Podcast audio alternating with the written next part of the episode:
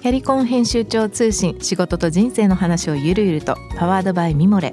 このポッドキャストではミモレ編集長の河原咲子が時には一人で時にはゲストをお招きしキャリアコンサルタントの資格を生かして仕事と人生そして職業キャリアだけじゃないライフキャリアの話を誰にでも分かりやすくゆるゆるとお話します。毎週金曜日に新しいエピソードを配信中です。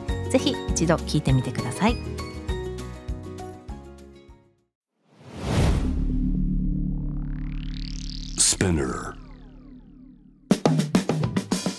ナビゲーター中道大輔です。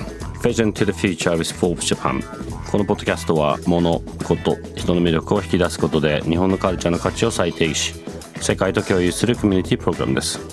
Forbes Japan とは記事として連動し音声ではスピナーを通じて使用リスニングサービスにてお聞きいただけます。Forbes Japan ウェブは概要欄のリンクからぜひチェックしてください。番組の Twitter、Instagram アカウントは BTTF アンダーバーコミュニティです。ぜひぜひそちらの方もフォローをよろしくお願いいたします。さて、今回はですね、ちょっと今までとは、えー、思考を変えまして、えー、まあ僕もそうですね、もう随分知り合ってから長いんですけれども、オースポンモリーパートナーズのパートナーであって、そしてリプレゼンティブディレクターであります、えー、ヘンリー・オズボンさんをお迎えしてお届けしたいと思います。こんにちは。こんにちは。どういうふうに、ま、彼を紹介するのがいいのかねなんていう話をしてたんですけれども、まあ、長年、えー、エグゼクティブリクルーターとしてそしてエグゼクティブコーチャーって言ったらいいのかな、えー、として活躍されていらっしゃいまして、えー、僕も以前一度そうですねあのお世話になるところまではいかなかったですけどいろいろ話を聞いたりとかさせてもらったりとか、えー、した関係でしたがまああれから随分時間も経ちつつですけどもあのここ最近、えー、ヘンリーのやられてることがなかなか興味深いなと思ったのとまあこの番組のテーマには結構人が出てくるし、まあ、ビジネスっていう意味でもその後ろの背景の人に対してのいろんなアプローチとかがいろいろ面白いかなと思って、ちょっと今日は、えー今までとは少し違いますけども、まあ、なかなかリスナーの方には参考になるんじゃないかなとも思いつつお呼びいたしましたさてさてそれでですね今日はまた英語バージョンでお届けしたいと思います OK It's been a while, Andy. It has. How are you? very good, thank you. How are you? Very well, thank you. Nice one. Um, let's um, let's start sort of introducing yourself. Sure.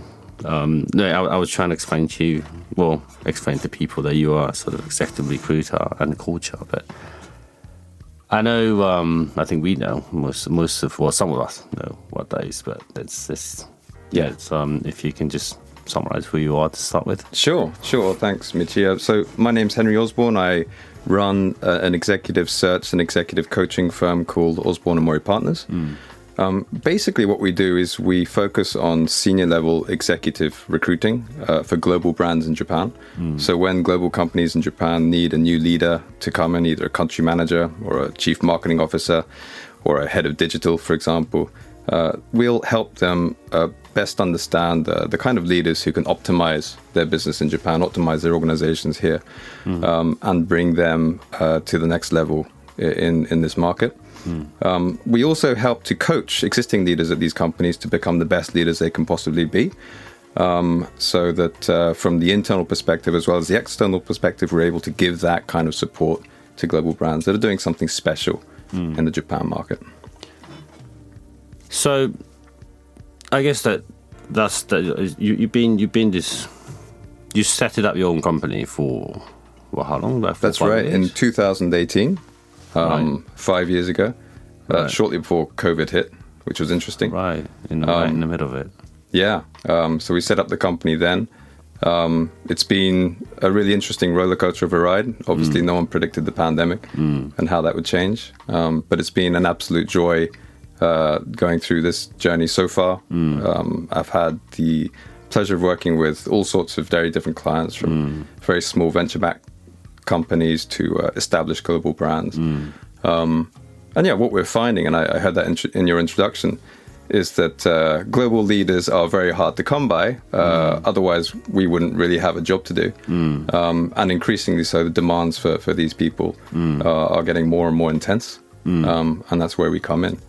But I've been doing this this kind of job now for about 16 years. Right. Um, I previously worked with two big global executive search firms um, and ran their consumer practices in Japan, uh, focusing on the same types of searches for, for the same seniority of leaders. And I think that's when we first met Yeah. Michi back in the day. Um, What, and what made you to kind of get into or starting your career in this industry? You were in a- ad agency before, weren't you? Yeah, yeah. I was uh, someone from your world uh, originally. um, I was with Ogilvy and Mather before jumping into search. Um, but I'd been in marketing communications and advertising communications for about five years. Um, really enjoyed it. Um, it was a lot of fun. Um, but uh, I did realize that there are a lot of people who are more creative than I was. A lot of people are probably more strategic than I was. I'm probably more intelligent than I was in general. Um, uh, and Don't I, tell me that. Yeah, yeah. Uh, and so I, I tried to uh, think about what I really enjoyed and what I was really good at. Um, and there was overlap there because what I really enjoyed was uh, the opportunity to connect different people from different disciplines, right? When you're working in an ad agency, uh, you're working with media buying, you're working with strategists, you're working with brand folks, you're working with account folks. And it's all about orchestrating those people to come together in a way that's going to create something special that you can never achieve by yourself, right? And also just simple things like connecting brand ambassadors with brands or influencers with different products. Um, that's what I really enjoyed. And that's actually quite good at it. So, um, so I thought maybe I could just try focusing my career on the human side of things uh, and support people uh, rather than directly products and brands, which I also loved. But um, my heart, I, I, I guessed, uh, and I found out was was much more in the people side of things, and hence hence executive search. Right. I believe, let's say, what, 16 years ago, or early 200, okay, two thousand, Yeah, five, 6 perhaps. I don't know, back in the days, I, I believe that headhunting industry, recruiting industries are very different from what it is now. I believe that, particularly in Japan, that people are not really used to having that kind of people helping you building up the career. Yeah, yeah. It's it's changed uh, dramatically over the past 16 years since I've been in this business. I, I originally joined my first headhunting firm when um, it was in 2006, um, and at that time, uh, people really didn't use the internet that much for, for jobs. Right? There was no LinkedIn. Uh, people didn't really post their personal information on LinkedIn. So I spent my first six months with um, with a couple of sheets of paper with telephone numbers and random names on them, uh, and had to go through calling these people, trying to get them on the phone, uh, trying to get through reception, uh, and then trying to convince them that it was a good idea to meet with me when I really had no idea of what I was doing at the time. um, and so the first six months were a struggle. Um, a- And honestly, I thought I'd made a massive mistake by uh, leaving the creative industry and joining uh, what I joined.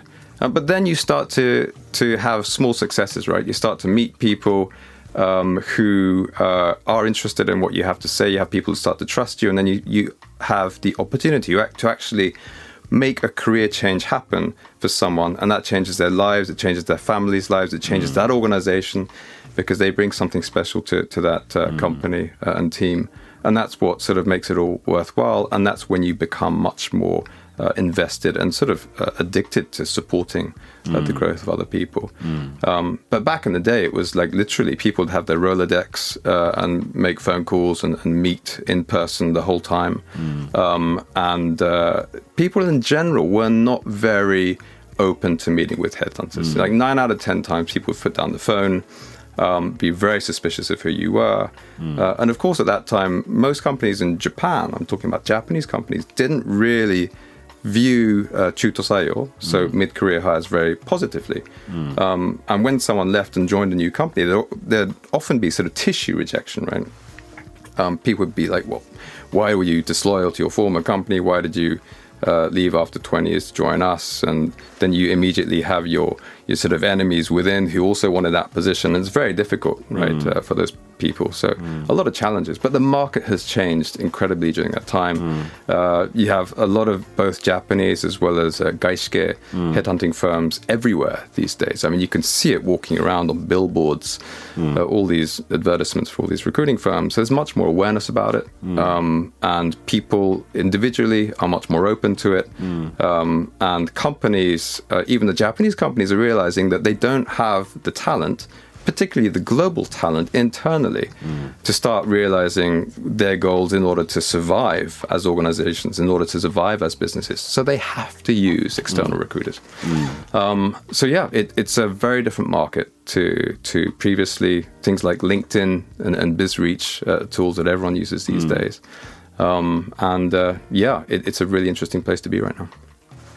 I remember when I was working for companies, um, every move that I made was through like recruiters, and I wish that could have been me, Michi. One day.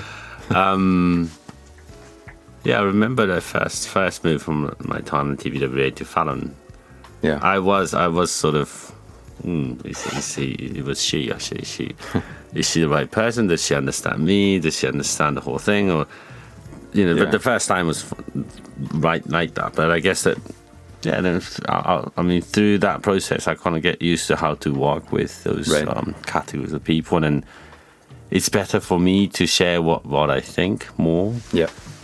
so that it's almost like they well you guys can represent myself as well as I think Sure.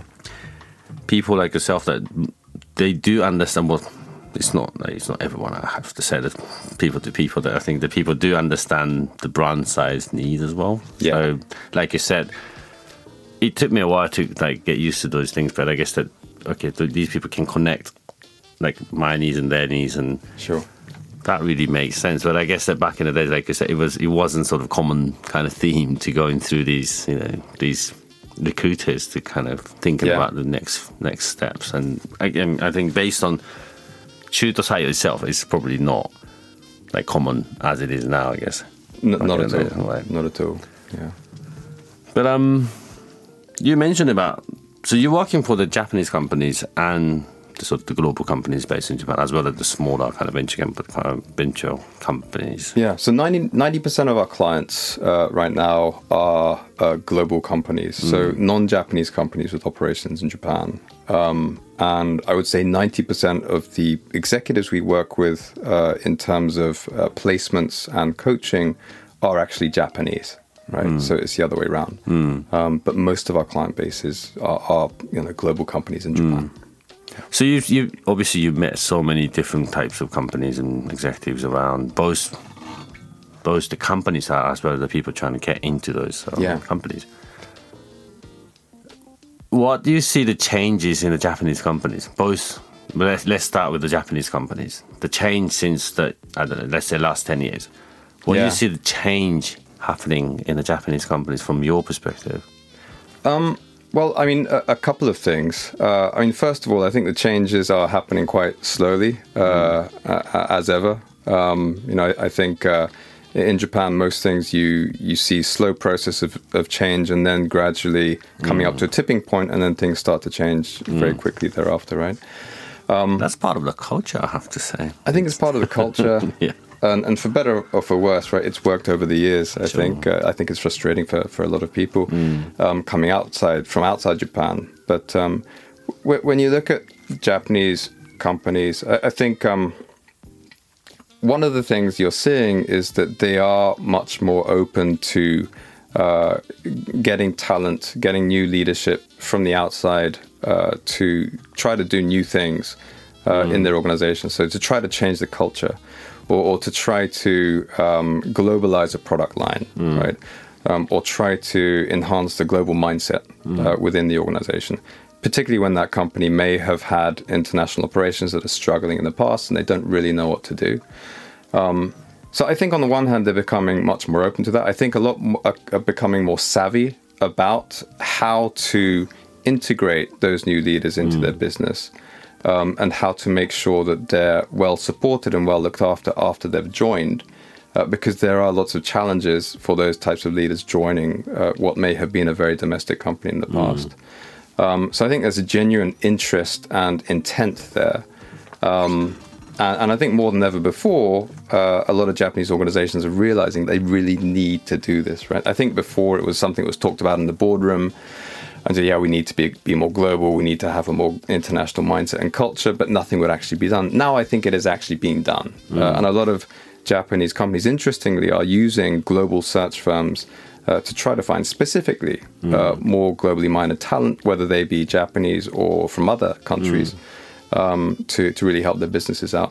Now, I think where companies are still struggling, which hasn't changed that much, is that you see a lot of these patterns where people do join.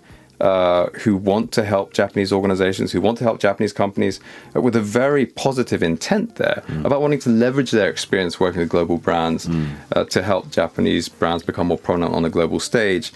And then finding it extremely difficult, so difficult to the extent that they can't actually drive any of the changes that, that, that management or the, the company president wants them to. Uh, and then sticking it out for a couple of years and then deciding, well, look, I did my best. Uh, this is just not working. Um, and then going back to the uh, global industry side. It's a pattern that you see fairly often. Um, and still, I do get calls from people who've gone to the Japanese company side saying, well, look, uh, uh, you know, I, I think it's about time. It's been two years. I'm not seeing the light at the end of the tunnel. Uh, things are becoming increasingly difficult for me, so I think it's time for me to go back to Gaishikei. um, and it's a pity, right? Because um, one of the reasons that, that I started doing what I'm doing now is because I wanted to really help uh, business in Japan become more global, right? Just through my background, maybe like you yourself, right? Uh, I've got a mixed uh, Japanese British background, and I think part of my personal mission is to help Japanese businesses, Japanese leaders become more global. Um, but it's difficult when one side uh, there's the intent there, there's the willingness, and the other is uh, taking a bit too long to sort of catch up with uh, with the rest of the world. That's exactly what we are actually trying to do in in our team as well in sort of global global brand business um, category in that sense. Um, but so so so the so you you bring these global minded Japanese talent into the Japanese company. There's a there's a tendency to not being able to fit themselves into that organization like after two years. And from your perspective, what are I mean, obviously, I mean, I don't know. They may be right, they may be wrong, but Japanese companies, from my perspective, they need to change in because the world is much more open, much more close, much close, more more connected, and up to this is something that we're always talking about this in this program that um, Japan has been so closed and it, it's been okay because we have a relatively large economy, Yeah. relatively big population, Yeah. and we all have a similar sort of background in terms of education, Yeah. in terms of language. So we we if you if you just think about it by us just by ourselves, it was kind of working fine, Pretty But- comfortable, right? right? And then now things are changing because populations are going down. The economy is not really you know growing or even going going back to where everyone wants to be, and and particularly when we, when I'm talking about my kids, like Yeah. when they are growing into in their mid thirties, for example, that Yeah.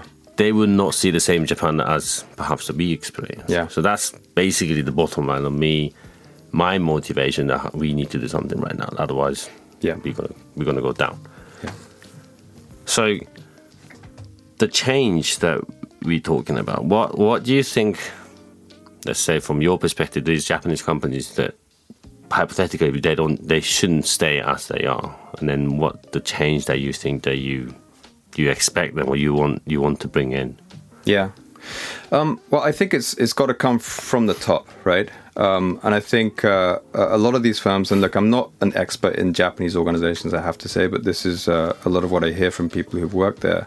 Um, but uh, a lot of the uh, intent and willingness to do new things uh, is uh, among the younger generations, right? Younger generations and, and middle management. Uh, and then you still have a generation at the top uh, who are, uh, on the one hand, they understand the need for it, but on the other, if they do try to create a lot of this change, it's a lot more work for them. Uh, it's a big risk for them. Uh, they have a few more years until until they'll retire and, and leave the organizations. So, I think personally, in their interest, they they they don't know how to make these changes happen, and they when it comes down to it, they don't really want to. Right, it, it is what I feel, um, and um, there'll be a lot of talk and discussion about doing things, but when it comes down to it, actually going through the actions, investing, you know, there's a lot of costs, a lot of change, a lot of pain. Um, they're just not willing to uh, put the money on the line when it comes down to it, right? Um, so you, I think you see a lot of intent building up there, but it's blocked at the top, uh, and it turns into a grey area. And no matter how much people push for it from the bottom up, it never changes. So when you when you see real change happen with some Japanese organizations, I mean, you look at companies like Rakuten, you look at companies like Fast Retailing, right? And these are companies that arguably have been fairly successful at a global level, particularly Fast Retailing. Um, and what is unique about these is that they are very strongly driven with a, a strong vision and a clear uh, clear goals right from the top, right? And that's why you see certain things, uh, companies like Fast Retailing and Rakuten, that are very different to others, right? The use of English, uh, the uh, the welcoming of foreign managers into the Japanese headquarters, so they can get used to the culture here, so they can. Uh, have other people better understand what global people look like um, and uh, create a global dialogue going. And they can take that back to whichever market they came from in Eastern Europe, in, in South America, etc. Um, and it's reciprocal, right? There's a Japanese then go, are more interested in going out there as well. Um, and uh, you know, people I think are encouraged to speak up in the mind place, in the in the in the workplace. Uh, there's a much more coaching orientation uh, to how people are, are leading and discussing. So senior level leaders will, you know, they will ask uh, younger people what they think, um, what they want to do, and how they think they might be able to implement those ideas, rather than telling them what they need to do, right, and, and closing the door down that way. And that's why these companies have been successful. Um, so you're going to see um, this is a matter of survival, right? Like you were saying. Um, in some ways, you can be very p- pessimistic about Japan and say it's going down. You know, I, I'm not that pessimistic myself, hmm. but I do think uh, if these Japanese companies don't change in terms of adopting a much more global and progressive and modern and open dialogue oriented mindset with their employees, hmm. those are the ones that are going to die. And the ones that hmm. do are the ones that are going to survive and hopefully thrive into the future. I, I think when we this isn't really just about the Japanese companies. The, the companies in Japan, in, in in general, I think that, like you like you mentioned, that taking so risk taking, uh, well, mindset Yeah. as well as hence the change that applies to that. They are not comfortable changing themselves as as much as they need or as much as they think that they want to be, and let's say so to me um so the talent the, the quality of the talent is missing here. I guess that for example so let's say the people from outside of japan for example the french or malaysia or china where, wherever they're from they're talking about so average salary in japan is is not is less i mean i think i, I just got the Um, article that amongst this OECD, this all the countries that in it, we are like from out of out of those countries, we're we're coming from like bottom three or something. Yeah. and and just gen- generally, that's that's not attractive. Yeah. Why would you come and work in. Japan, right? And then even for the Japanese people too, in that sense. And then whereas I've seen, you know, the end of end of those fiscal time, like end of end of either December or end of March or whenever that is, that the the companies are actually making money, Yes. like Toyota does, or, or these big companies maybe. yeah. So they're not really investing behind people. Th- This is, you know, this is my my take, Um, and investing behind the people, and then also just the stream of the way the Japanese company goes. The more and more kind of the the ladder of working relationship with the other companies, mm. the, the more like the deeper that it gets down, they they're asked to discount. So the smaller the company becomes, well, usually mm. they get they get less less money, less business, unless you know, unless you you basically do what the big company says, and there, there's that's that's like a huge. It's it's all connected, but that will create a lot of difference between the top and bottoms, and I think becoming the fundamental problem. I think for Japanese as well as the fact that we can't really attract this great sort of quality or ability people from outside to in, and this is this this has been even even for myself. So so I, I run, you know, the client businesses. I run our own brand, which include restaurant. Yep. Restaurant business is a big. Um, I think it's a good example that people think restaurant business is the easy easy job to get in. In the perception, it is easy. I mean, in a teenager's books, I was like that. Let's okay, let's let's go work for like you know, waiter and get Yeah. some you know, tips and stuff. Absolutely. But running a restaurant is it's it's supposed to be a fun fun thing to do. You're meeting with people, you're creating all this different atmosphere, and you you you you're looking for all the customers say, you know, it's great, thank you, and we'll come back again. But apart from this big change, it's it's just a genuinely very difficult business to run. So like only ten percent of something, I think ten percent of restaurant cannot can last more than three years in Japan Wow.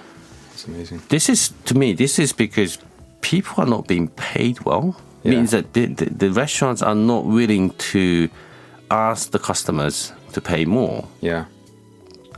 Mm, and they're not really talking about their own value they're Yeah. just focused on what people expect mm. so it's just a negative cycle going on I think this, that's a that's a small example, but that all the way through to the big companies that we deal with for the client businesses, basically the mindset is still the same. Yeah. and that that need I think that has to be changed. One one one ma- major change that needs to be investment to the people. Yeah. is is really important to, to make some changes. Yeah, I, I think absolutely. I think salary is is obviously one of. If you look at the hierarchy of needs, right, it's one of the basic needs that people need to fulfill uh, in order to to live a, a decent and, and fairly comfortable life, right? Um, but it's not the be all and end all. Um, and um, you know, I, I think one thing that a lot of Japanese organizations need to rethink is uh, the level of real accountability and ownership they, they're willing to give to younger people, right? I mean, so so young people are smart, right? A lot, a lot of the time, the younger people are much more smarter than the people at the top. Yeah, uh, whatever way you look at it, they're more informed about the world. They know how technology works. Um, they have uh, all this knowledge and information accessible at their fingertips, right? Like the generations before them never did. Um, and yet, it takes them years and years of commitment and sweat and blood and tears to get to even a mid level of seniority and responsibility in the organization. Um, now, the best young talent are hungry to gain new experience, they're hungry to ha- have responsibility for something bigger. But when you're at a company like Toyota, you will be a small cog in a very, very big wheel for a long time, uh, 20 years, for example, until you have that level of true responsibility uh, that you can actually get something done that you can call and feel is your own. It's just the way it is. Um, I was speaking to um, a, a a very successful marketing director, CMO, the other day, um, and she began her career with uh, Toyota because she wanted to help a great global uh, Japanese brand become much more uh, successful. She ended up leaving uh, after less than 10 years because she just could not get the responsibility that she was looking for. And she's now with a foreign company in Japan. But uh, it's you, you hear stories like that all the time, and the mindset needs to be changed. Uh, they need uh, these companies need to give younger people not only better pay, uh, but also uh, better quality of careers and more responsibility from a much younger age. It's um I think everyone knows the problem. I think everyone knows the problem. Everyone knows that's that's an issue. But I guess that people don't know how to change. Maybe. Do you, do you agree? Yeah, maybe. I, I think uh, it comes down to sometimes size, right? So the the smaller startups, uh, particularly when you look at technology uh, and venture-backed startups in Japan, do have much more of a global mentality, and they are attracting a lot of the top talent right now. Um, I I don't know uh, whether the the pay levels are anything similar to what you'd find in, for example, Silicon Valley. I don't think they are, um, but they tend to uh, young talent who want to achieve something tend to gravitate towards these organizations that are much smaller, much nimbler, because they can get real responsibility and they can actually do something from day one, right? Rather than having to wait 10 years for it. Um, and, you know, they see the, the product and the fruits of their efforts on a weekly basis, right? They don't have to wait and it doesn't have to go filtered through a very hierarchical system uh, to get sign off on decisions and things like that. So, um, that's one place to, to that is quite inspiring right now is the whole startup community and the venture capital community. It's finally coming out. yeah, absolutely. Mm, finally, it's it's finally coming up to Japan. All these startups are like getting in, and Yeah, it's it's it's about to get into the next next sort of era of startups. yeah, Well, I think we, we've we've um, we've kind of covered off a lot about what's happening in Japanese companies, Japanese um, in general. Um, I think the next next week that we want to focus more about the, uh, I mean, on the other side of the whole thing, that there's opportunities that we want to talk about, and I think yeah, we, we just a little bit focus on all this needed to change, but they are at the same time. A lot of opportunity personally I think this country has. So let's let's um let's move on to talk about that next week. sure. Thank good. you, thank you for joining us this week. Thanks, Michi.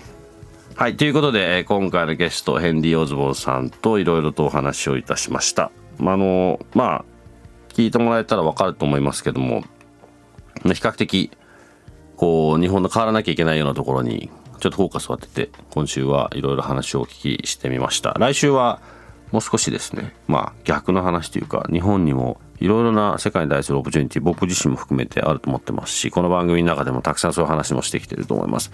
そのあたりを彼の、そうですね、今後の展望という意味も含めていろいろと聞いていけたらなと思います。どうも今日はありがとうございました。また来週、エンディ。Thank you, Michi. Spinner. 中道大輔がお送りしてきました Vision to the Future with Forbes Japan このゲストトークは毎週月曜日に配信されます。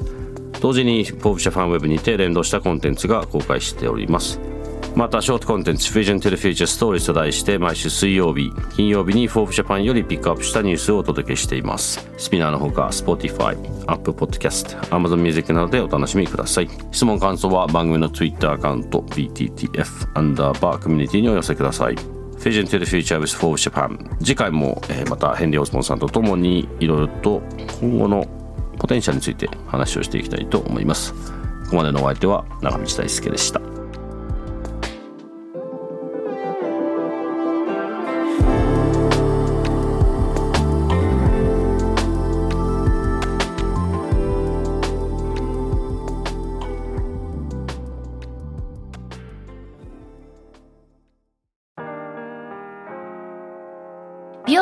崎めぐみと編集者の大森洋子でお届けする雑談ポッドキャスト「ウォンと私のお名前なんての?ふと私って誰なんだ？と自分がぐらついてしまうそんなあなたと毎日を楽しくするサバイバル術を一緒に考えていきます。ウォンとは毎週水曜日朝5時に配信。ぜひお聞きのプラットフォームでフォローしてください